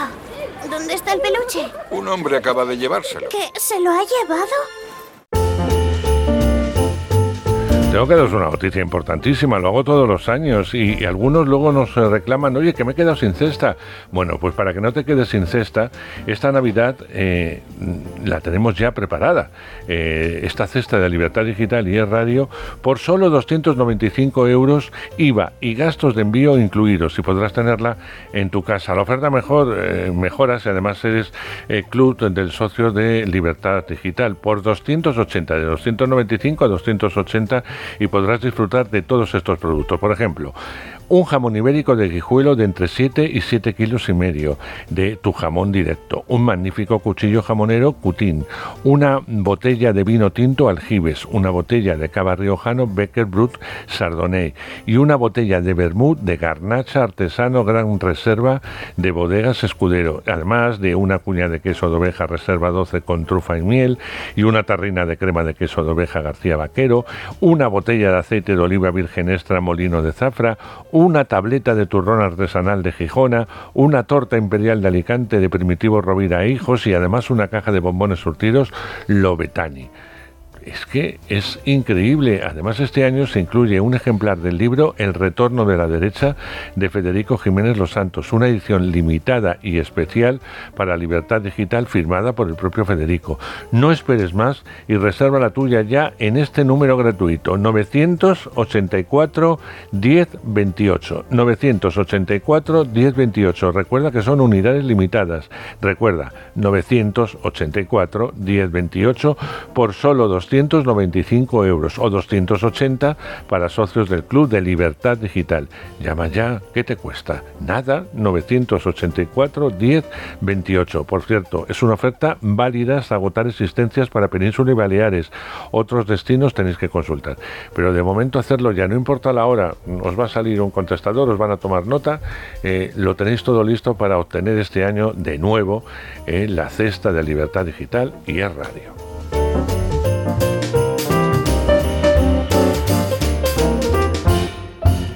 Es cine con Andrés Arconada. Es radio. Cine de estreno en plataformas. Vamos a empezar en Apple Televisión con una película norteamericana interpretada en sus primeros, eh, sus principales papeles por Mark Wahlberg y Michelle Monaghan. Una, una plataforma Apple TV, plan de familia, perdón, que te, te he pisado y es eh, Apple TV tengo que decir que es una de las plataformas que las películas me suelen gustar casi todas. Mm. Tiene mucho menos contenido en cuanto a novedades eh, de originales me refiero que otras plataformas, pero son películas que tienen un empaque bastante, bastante decente. Y esta película es una comedia con mucha, mucha acción. Mark Wahlberg, como decías Andrés, interpreta a Dan Morgan, es un ama su vida tranquila eh, en un barrio residencial, tiene tres hijos, es un esposo devoto y un exitoso vendedor de coches. El problema es que tiene un pasado y es que décadas atrás fue un asesino de élite del gobierno que se encargaba de eliminar las amenazas más letales del mundo. Estas amenazas, estos enemigos, estos malos, van a dar con él y va a tener que huir de su casa con su familia. Su familia no sabe muy bien qué es lo que está pasando y se va a ir a Las Vegas. Se va a ir con su esposa que no sabe muy bien dónde se está metiendo, con su hija adolescente, ya imagináis cómo está el ánimo, su hijo que es un gamer profesional y un bebé de tan solo 10 meses. Como digo, una comedia de estas que te ríes, pero que además tiene muchísima acción. Plan en familia en Apple TV. No me cuelgues. Necesito nuevas identidades para mí, mi mujer y tres niños. ¿Se lo has contado ya? Cuando estemos a salvo, nos vemos en Las Vegas en tres días. Es una locura. Una locura. ¡Oh, Dios, nos vamos a Las Vegas. Oh, sí. ¿Qué pasote? Nada une más a una familia que un viaje. Nos vamos hasta Irán porque ahí hay un eh, thriller un tanto extraño que lleva como título Las sombras persas y que podéis ver en filming.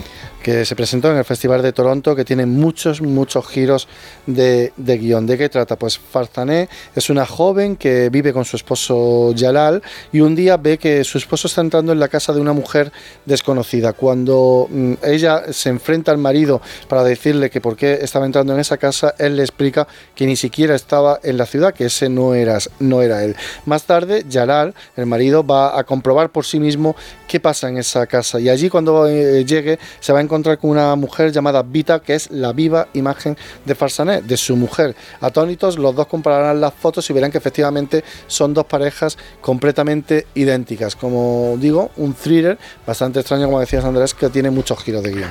Movistar estrena una película francesa, una comedia de estas que a mí me repatean total absolutamente sin ningún sentido y, y que llena de gracietas para los franceses. Se llama Nuestra pequeña gran boda. Uno de los principales reclamos que tiene en su país y por eso al final en España va directamente a plataforma es que está protagonizada por un cómico francés, eh, Ahmed Silla, que allí en Francia es muy muy conocido.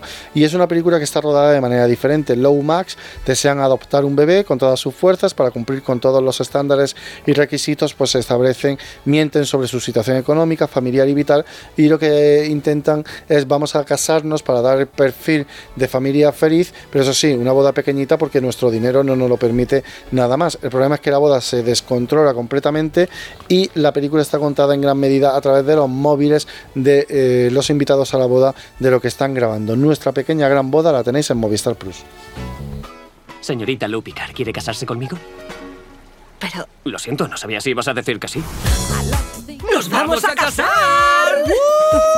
Una boda grande con mucha, mucha gente. Eso. No, una bodita pequeñita con muy poca gente. Bueno, pues vuelven los Chicken Run. Ya sabéis que hubo una peli que funcionó bastante bien y ahora esta segunda parte que se llama Chicken Run, Amanecer de los Nuggets y que podéis eh, ver en Netflix. Sí, que está en la técnica de stop motion, que la verdad que Chicken Run, la película de 2000, fue todo un exitazo y evidentemente pues tenía que haber secuela, ha habido series, ha habido especiales también, pero en este caso ya llega la secuela y en este caso pues volvemos otra vez a la granja y Ginger y Rocky se han convertido en papás de la pequeña Molly y Molly pues evidentemente cuando crece lo que quiere es salir de esa granja y ver el mundo y ahí va a empezar una aventura sin fin. Chicken Run, Amanecer de los Nuggets, película divertida para toda la familia que tenéis en Netflix.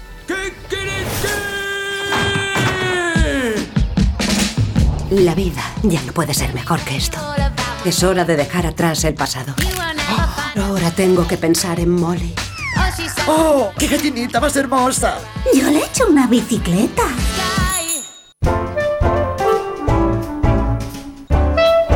Pues Pues directamente, eh, vamos ya a nuestro concurso, a resolver el concurso. Sí, sorteamos entradas de, para, para, ver en cines Gorda, película de la que hemos hablado largo y tendido, película muy interesante, interpretada por Helen Mirren, dando vida a la primera ministra israelí de los años 70 que tuvo que encarar una guerra cruel contra Israel. Preguntábamos, ¿qué usan sobre el mapa a modo de tropas? Son tabaco y mecheros y los ganadores son Carmen Rodríguez de Málaga, Julio Gil de Valencia, Alicia Sánchez de Madrid, Álvaro Castañón de Madrid también y Miguel Asensio de Hospitales de Llobregat, Barcelona.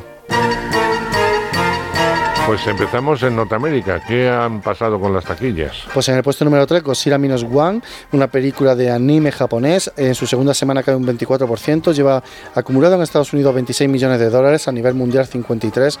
Unos buenos resultados para una película de anime, como decía, de Japón. Los Juegos del Hambre, balada de los pájaros, cantores y serpientes, la verdad que está aguantando bastante bien. Cuatro semanas en el puesto número 2, una caída, bueno, asumible, 34%. En Estados Unidos llega ya a los 130 millones de dólares y a nivel mundial roza los 260 millones de dólares, por tanto al final sí ha sido eh, rentable la película. Y El Chico y la Garza, película de animación japonesa que se ha estrenado en Estados Unidos en el puesto número uno con casi 13 millones de dólares y una recaudación mundial que ya se acerca a los 100 millones de dólares, sin lugar a dudas una de las revelaciones de la temporada de animación que también está nominada en los Globos de Oro.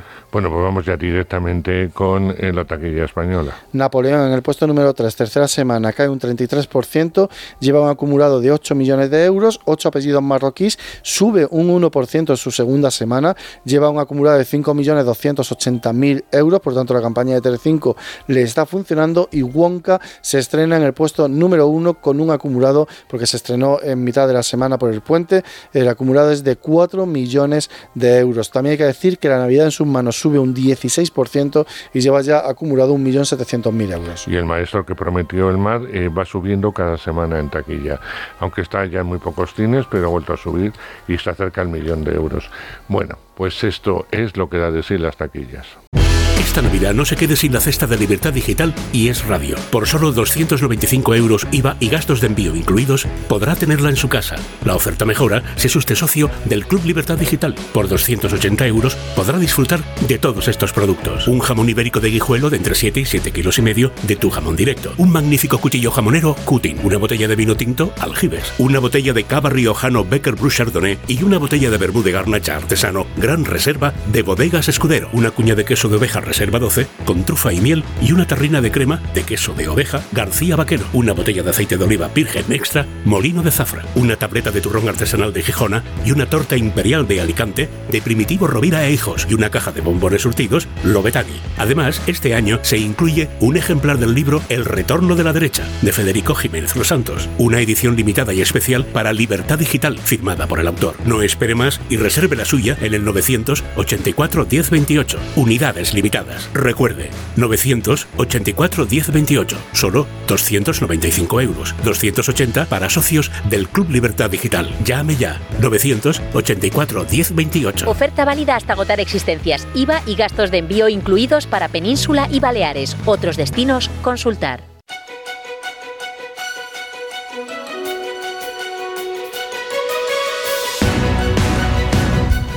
Bueno, Prime Video estrena un seriazo, es decir, una serie estupenda que ya podéis ver en, la plataforma de Prime y que mm, no tiene nada que envidiar a ninguna americana que pueda eh, rozar los mismos temas, que nos habla de una familia muy particular que se llaman los Farad, que estamos en Marbella a mediados de los 80 que hablamos de una familia que se dedica al tráfico de armas en un momento crucial que sí existía en esos años, bueno, y que sigue existiendo, porque eh, es algo que, eh, que, podría haberse llevado si queríamos a la actualidad. Pero en ese momento, eh, los tres países, más entidades como la CIA, etcétera, entraban en el juego de esta familia mm, española muy particular, porque por un lado vemos el negocio y por otro lado, que es a mí es una de las cosas que más me rompe, es el funcionamiento de esa familia disfuncional. ¿Son buenos? Bueno, ¿son malos? Bueno, ¿qué son? Pues lo tendréis que ver en Prime Video con los Farad. Oscar, ¿por qué estás aquí? Ahora. Viste mi perfil de niña pija y pensaste que a lo mejor había un filón. ¿Un filón de qué? ¿Qué te parecería montar un gimnasio en Marbella? Marbella. Ay, aquí está, la que podría ser la líder si hay sucesivas entregas de los Farad. Un placer de nuevo encontrarme contigo, Susana Baitúa. ¿Cómo Lo estás? mismo, muy contenta de estar aquí. Y Pedro Casablan, eh, el patriarca. El patriarca, efectivamente. Menudo patriarca, ¿no? Muy, sí. No estamos acostumbrados, bueno, eh, ya es verdad que las plataformas permiten mucho el thriller, etcétera, pero no estamos acostumbrados a un tipo de serie eh, tan profunda dentro de ser una serie de entretenimiento, porque es una serie muy entretenida con muchos giros y que no sabemos hacia dónde van a ir los avatares de esta familia y de, y de su negocio, Pedro. ¿Cómo encaras tú cuando te ofrecen un poco el, el personaje, uno de los personajes que es el patriarca de los Farad? Lo encaro como un trabajo y con la alegría de poder mm, desarrollar mi trabajo como actor en una serie mm, buena, porque las hay de todos tipos, y esta mm, me toca de pronto que sea una serie buena, muy bien escrita, bien dirigida, eh, con presupuesto para poder contar lo que quiere contar, y entonces pues eh, la manera de encararlo es con la mayor alegría y satisfacción y, agradecimiento a Prime Video y a, y a Y a Polo y a todos los que están detrás que hubieran pensado en mí para ese personaje. Te tocan eh, un elenco estupendo, Por esa familia y los que están fuera de la familia también. Y ahí está la hija, la que puede ser la sucesora, Susana. Em, un personaje eh, que eh, intenta empoderarse en el buen sentido, es decir, ella se ve como la líder, como la, la única que puede continuar los pasos de su padre. Le va a costar mucho, estamos en una España y en una situación mundial en que la mujer tampoco lo tenía tan fácil y no se lo va a poner fácil a nadie. Y, y entramos en el ámbito de la ambición, del poder, de la propia seducción, del propio mm, eh, sexo eh, que representas. Personaje que, que imagino que cuando te ofrecieron te, te hizo muchísima ilusión porque contiene multitud de cosas. Sí, y justo de hecho es lo que, lo que has dicho de lo, de lo que, lo, lo- lo que más me- atractivo me resulta del personaje, ¿no? Esa cosa que nunca sabes si se mueve solo por ambición, si se mueve por, por amor o si está todo, eh, hasta dónde puedes apretar a Sara y hasta dónde haría daño por conseguir lo que ella quiere. Y hay algo de representar ese tipo de mujer ambiciosa que puede llegar hasta caer mal, que es verdad que el- he tenido pocas ocasiones de hacerlo, que al final esa ambición desmedida se, mm, se trabaja menos en la mujer o se muestra menos. Entonces había algo de eso que, mm, que me resultaba muy, muy atractivo, el claro oscuro de, de Sara Farad y ser claramente la más apta para heredar ese negocio. Y ya no solo es por la época, sino porque es un negocio de armas. Y un negocio de armas es un mundo completamente machista donde una mujer no puede sentarse en la mesa a negociar y traficar con armas, ¿no? Entonces había algo de eso y de esa lucha de Sara inconsciente, porque no creo que Sara tampoco sea una abanderada del feminismo. No, no, no, no. O sea, no, ella no es. En esa época no, no, no se lo planteaba, simplemente sabe que es la más apta y quiere ser su padre, o sea, quiere ser Pedro Casablanca. y tiene todas las actitudes. Eh, esa familia está compuesta por el personaje del padre, eh, la madre magnífica, eh, que intenta unir los lazos familiares o los lazos más humanos, y tres hijos muy distintos. El personaje de, de Susana, la hija pequeña que quiere dedicarse a la música y que no tiene nada que ver a priori con nada lo que plantea el negocio familiar, y un hijo bastante díscolo que no se ve en ningún lugar. Y ahí tiene que brear eh, eh, nuestro eh, protagonista con eh, esas dos vertientes, el seguir como líder, el seguir negociando en un mundo muy difícil y por otro lado abanderar una familia bastante disfuncional, pero que al mismo tiempo se quieren. Y, Hmm. y se respetan, ¿no, Pedro? Eh, y eso había que notarlo. El, el espectador tiene que creerse desde un principio. Ya sé que esos actores y que eso forma parte del trabajo, pero había que creerse que esa familia eh, es- lleva muchos años junta. Bueno, eh, esto está ya en el guion. O sea, hay, hay secuencias. eh, Siempre hay que hacerlo. Hay secuencias de comidas, hay secuencias de, de encuentros familiares, hay de discusiones, broncas, eh, eh, conflictos, eh, conflictos como puede tener cualquier familia donde una hija se quiere dedicar a- al arte, la otra quiere seguir los pasos del padre y el otro es un díscolo, el, el del medio, precisamente, que son siempre los díscolos, que son los que tienen siempre problemas y, y aparentemente, mm, bueno, esa, familia feliz esconde un secreto o, su, negocio no sale a, la luz eh, en, esas reuniones familiares mm, aparentemente felices, pero efectivamente, como decía, está en el guion y sí, como tú dices, hay que hacerlo pero si el guion te lo pone en bandeja, mm, nada más fácil, ¿no?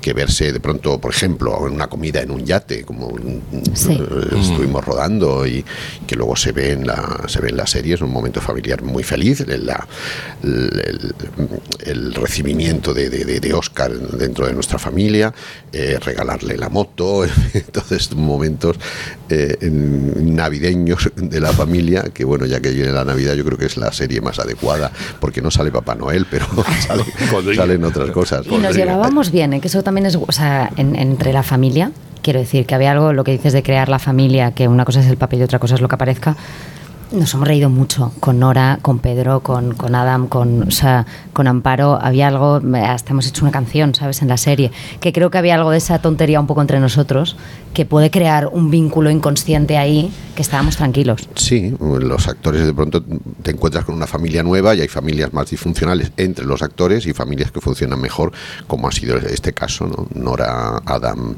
Amparo, Susana y yo, pues hemos, hemos tenido una química eh, especial donde bueno lo hemos pasado muy bien y eso eso se tiene que transmitir de alguna forma. A mí me gustan mucho las reuniones familiares de, los y ya lo habrán dicho de alguna forma.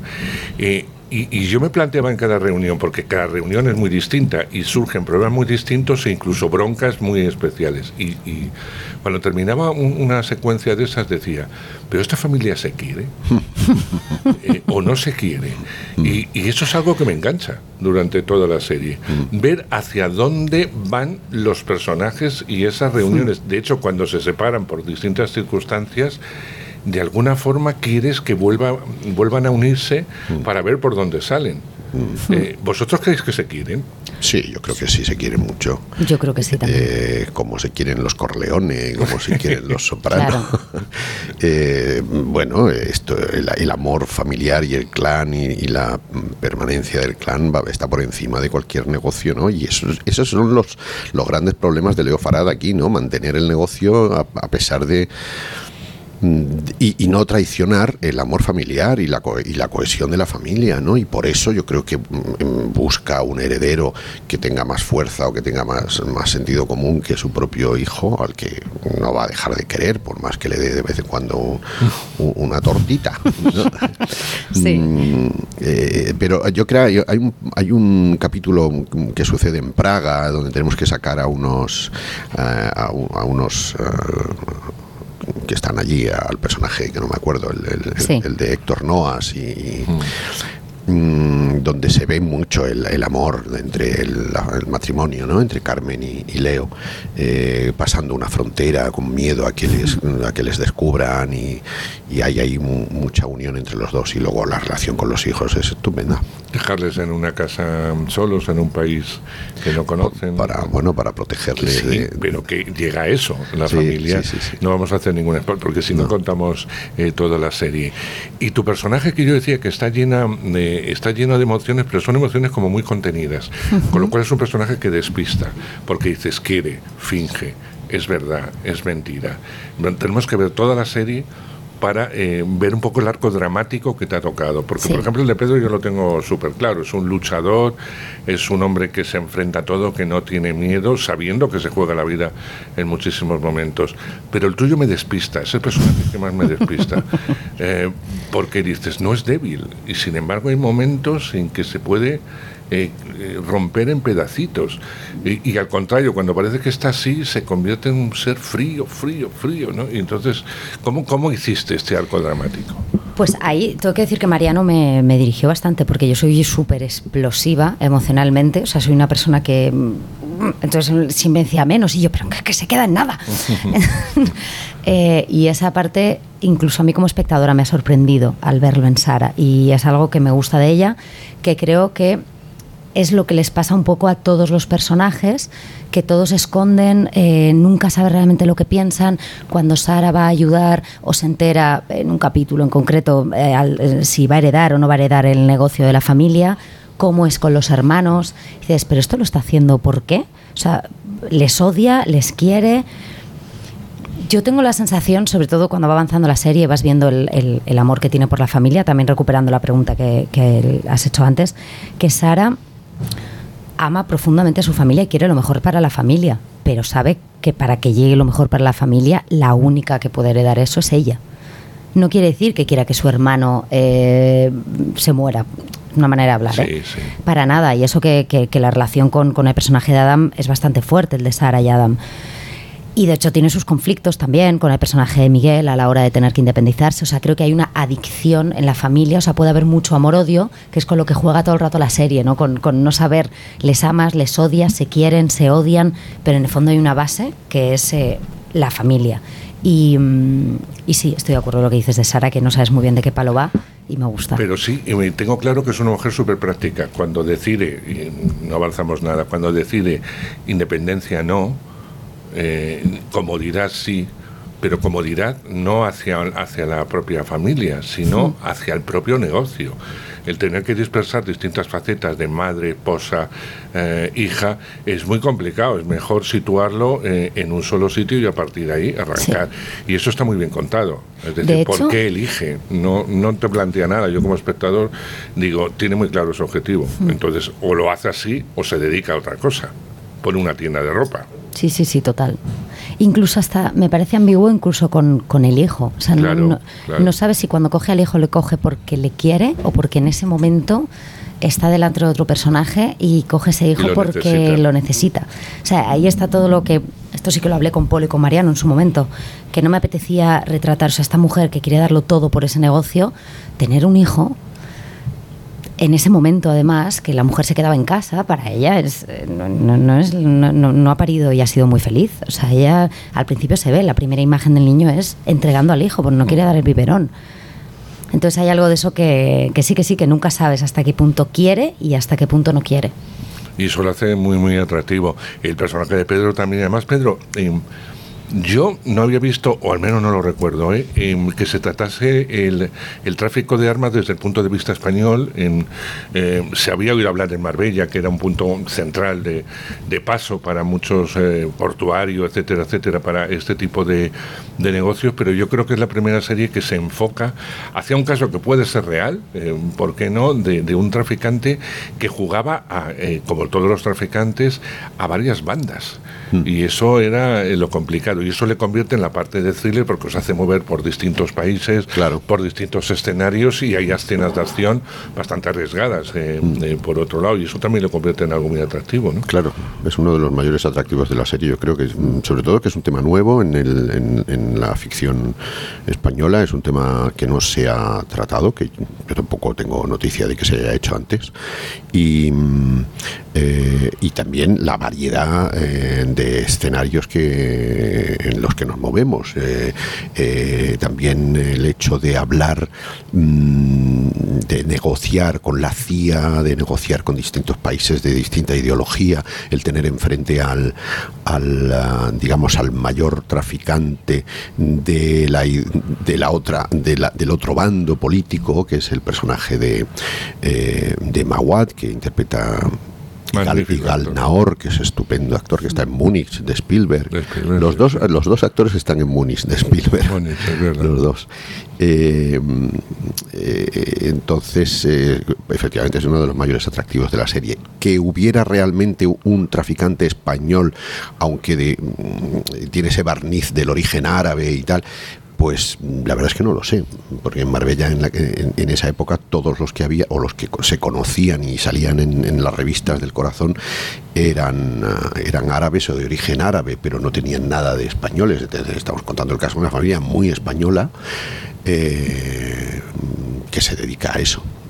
Además, eh, los conflictos internacionales están muy bien tratados. Estamos hablando de países en conflicto, estamos hablando de una agencia también como la CIA, cómo se puede utilizar eh, desde ahí también y provocar o no, eh, o introducirte en distintas guerras. e incluso el mejor amigo, entre comillas, del personaje del padre, en un momento dado de radicalismo, que es el único que también puede ayudar, o sea, secuestra gente en un hotel, que eso sí está basado, lo leí en algo que contó Mariano, en un hecho real que ocurrió en un yate eh, eh, o en un barco de, de lujo. Eh, la película apunta distintos caminos, ¿no? o sea, para que el espectador entre un poco en el juego en el que está metido los Farad y concretamente el personaje la- del padre. Es muy interesante ese abanico de posibilidades y de, y, y- y- y de, y de frentes abiertos que tiene, que tiene Leo, claro, porque su amigo Khalid, claro que es el tío, uno de los muchos tíos que tiene, que tiene Susana, que tiene Sara, porque de pronto tienes el tío cubano, el tío, el tío palestino, el- eh, eh, eh, claro, de pronto se surge un conflicto que cada capítulo se centra en un conflicto político, político importante, y entonces eh, tiene mucho atractivo, mucho interés la serie por eso. Y que se habla muchos idiomas, que también, o sea, aquí tenemos a Pedro que habla inglés, habla francés, árabe también, o sea, era, es En- En increíble. esta, en esta no sé si digo algo en árabe. Creo que sí, creo que sí, sí. En un momento dado, momento con- el sí. malo. A mí uno de Sí, mis sí. momentos favoritos es en el capítulo 3, lo que, lo que hablabas antes, el- le- lo vi justo ayer con, con mi vecino que no había visto la serie. El capítulo 3, la reunión, me encanta. La O sea, reunión la reunión con con, la, la CIA, CIA. con Maguad, Sí. es toda entera en inglés. O sea, me, me parece que tiene un nivel, o sea, hay un guion y esa manera ¿no? de decidir todo con un coñac. em, y ahí los dos bandos y hablando y negociando juntos, wow, o sea, me... Porque además es una reunión, como pasa en otros momentos, con caretas. Es decir, una cosa es lo que hablan, otra cosa es lo que sienten, otra cosa es el, eh, el objetivo final y el espectador está en el meollo. Sabe perfectamente por dónde, y sabe- que está muy bien escrita, por dónde van a ir y qué es lo que están mintiendo, porque ya ha dado datos eh, antes la serie para saber cuál es la posición de cada, de, de cada personaje. Apuntabas que habías terminado alguna forma de ver la serie. ¿La has podido ver con tranquilidad? ¿Te has podido juzgar? ¿Has podido mm, que no? Con tranquilidad, ¿no? Bueno, ¿qué te ha parecido al menos? Olvídate de ti, porque Que como es- siempre pero- fijáis en vosotros. Claro, y por eso nunca nos gusta la primera vez. Yo la vi una primera vez muy rápido, como con ansia, porque quería ver, fue un rodaje muy largo, muchos países, eh, muy intenso. Y la primera vez me, me- me- puse muy nerviosa y no te sabría contestar a qué me pareció. Tengo que decir que luego en el estreno me la disfruté muchísimo. O sea, y vimos dos capítulos. Ayer vi el tercero con, con Javi, mi vecino, y me encantó. Entonces, que ahora siempre me pasa igual. Como que los primeros visionados, te acuerdas de lo que hiciste, lo que te contaron, las tomas, no sé qué, ese día de rodaje. Es muy difícil. Y a partir del segundo visionado empiezas a ser un poco objetiva. Y de verdad, yo en, en el estreno la disfruté muchísimo. Y ayer el capítulo 3, vamos, me encantó. A mí me encanta el quinto. Ah, sí. Sí, bueno. ¿El quinto cuál es? Que tengo lío. El de Praga. Ah, el de El de Praga. Praga. Y el Me problema de pareja. Sí, porque ahí es quizá el episodio más humano. Bueno, pero me gusta el quinto, me gustan todos, pero el Sí, quinto sí, me sí, gusta sí. Qué guay. especialmente. Sí, sí, sí. Pedro, ¿la has podido ver con tranquilidad o sin tranquilidad también? Eh, la he visto, la he visto la primera vez, la vi efectivamente con esa ansia de, de, de- de- de quererlo ver todo y mm, eh, luego la he visto en el cine, que yo creo que es que es una serie hecha para ver en cine. que funcionaba muy debería- bien. Está muy bien, porque verla en pantalla grande, esos paisajes, eh, está, es una serie para ver, para que pongan cada capítulo en una sala de cine de Madrid sí. o de, de- y, y- y tener ese privilegio. Y sí, sí, la he visto con la he visto con tranquilidad, pero es verdad lo que dice Susana que no podemos ser objetivos de ninguna manera, porque claro, eh, cuando ves esa imagen te recuerda dónde estabas en ese momento, o que falta algún plano tuyo, o que realmente falta una reacción que no han montado, porque realmente el que manda en una serie es el, el director y el montador. El actor es un mero elemento que está ahí, que hace su trabajo lo mejor que puede, y luego cuando lo ve dice, "Ay, pues a mí me hubiera gustado mm, mm, ver esto. Ya bien. Yo propuse, por ejemplo, un momento en que era que Susana fumaba y, y- y en medio de una conversación muy importante, como un padre cuidadoso le decía, por favor, no fumes tanto. Eso, eso lo han quitado. Estas cosas humanas eh, de que de pronto a mí me gusta, me gusta introducir, porque en, en medio de que estás hablando de que si van a matar a, un- a unos árabes en un casino en Monte Carlo y de, y de pronto ya está fumando y de pronto en, en medio de esa conversación que el padre diga eh, chica, no fumes tanto. Eh, pues eh, esas cosas Ya, no me había dado pues cuenta de eso eso. de pronto la quitan. Esas cosas cuando, cuando si no están en el guion, luego en el montaje dicen fuera, esto fuera, esto fuera. A veces, pues eso eh, no lo ves con esa objetividad que, que- que veo otras cosas en las que no he estado, ¿sabes? En otras películas en las que no, no estoy, pues las veo de otra manera. Pero yo creo que esta la, la- la he disfrutado mucho y por, sobre todo por el trabajo de los demás, ¿eh? por el trabajo de, de Susana, que está espléndida, de Miguel, de, de Nora, de Amparo, de Adam, de Fernando Tejero. Eh, yo creo que disfruto viendo con lo que han hecho los otros cuando yo no estaba. Bueno, eso pasa siempre, pero puedes disfrutar y puedes ponerte la medalla, Pedro. Estás, eh, Estás estás, fantástico, estupendo. estás Muchas gracias. fantástico. Es una serie a recomendar. Eh, yo no creo que sea específicamente solo de Navidad, la podéis ver en cualquier momento, pero si la veis cuanto antes os crea ansiedad y la podéis volver a repetir en Prime Exacto. Video, eh, los Farad. Estamos llegando al final y estamos también prácticamente en el final ya mm, de este año que se nos va y viene cargado de proyectos, porque a ti te veré dentro de nada con una película que se estrena el 12 de enero, Sí, que repites con el protagonista, con lo cual te has pasado un año de tu vida un año. con Miguel. Pero bueno, Recorriéndome el mundo con él, además en muchos países. por eso hablaremos de ella cuando llegue, porque ahora me quedo con los Farad. No puedo reprimir y decir que vayáis allá donde veáis el nombre de Pedro Casablan en un teatro en cualquier ciudad de, de España, interpretando a este hombre magnífico que fue eh, Valle Inclán y que a mí me parece uno de los monólogos más difíciles, más hermosos y más creativos que uno puede contemplar en teatro. Yo lo vi aquí en Madrid, en el Teatro Español, pero evidentemente eh, va a ir eh, a muchos sitios, está yendo a muchos Sí, sitios me de queda- me queda una larga y queda todavía una larga gira. Así que allá donde veáis a Pedro Casablán, ir de cabeza al teatro porque merece Muchas la pena. gracias. Y estoy seguro que me encontraré contigo dentro de nada con algún otro proyecto interesante, sea de teatro, cine o televisión. Pues sí. Porque afortunadamente eh, el año nos ha portado mal a nivel No, de no, trabajo. ni tampoco con Susana. No, Así no, que os deseo al menos lo mismo para el 2024. Pues muchísimas muchas gracias. Muchas gracias, de verdad, y gracias por vuestro trabajo en los. Farad, Qué guay, gracias. Porque es que es un regalo lo que hacéis. A veces no sois conscientes, pero cuando uno se queda muy satisfecho y desde el minuto uno no ve a esas personas que conoce, a esos actores que conoce y ve al personaje, para mí, que, tengo que ver tanto, cuando no lo veo, digo, "Ojo, es que cuando termina la serie, en este caso, digo, es que me han dado un regalazo. Porque me han creado bien. unos personajes con los cuales me he identificado o no, me han gustado o no, mm, me han puesto nervioso o no, pero me han producido eso los personajes, no los actores. Así que gracias por el regalo. Muchas Gracias. Para eso lo hacemos. Joder, sí, Muchas sí. gracias.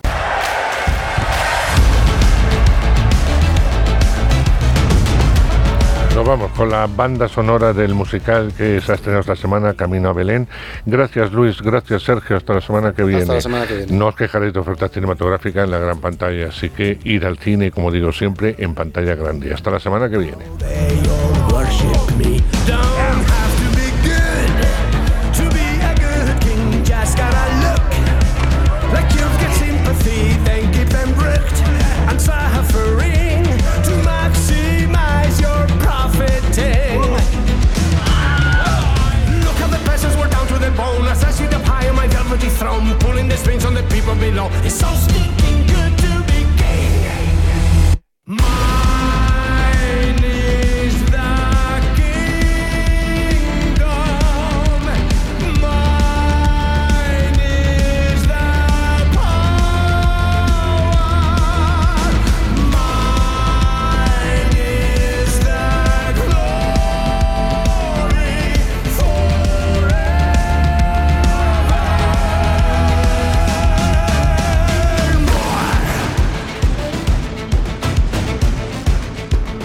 Es cine con Andrés Arconada. Es radio.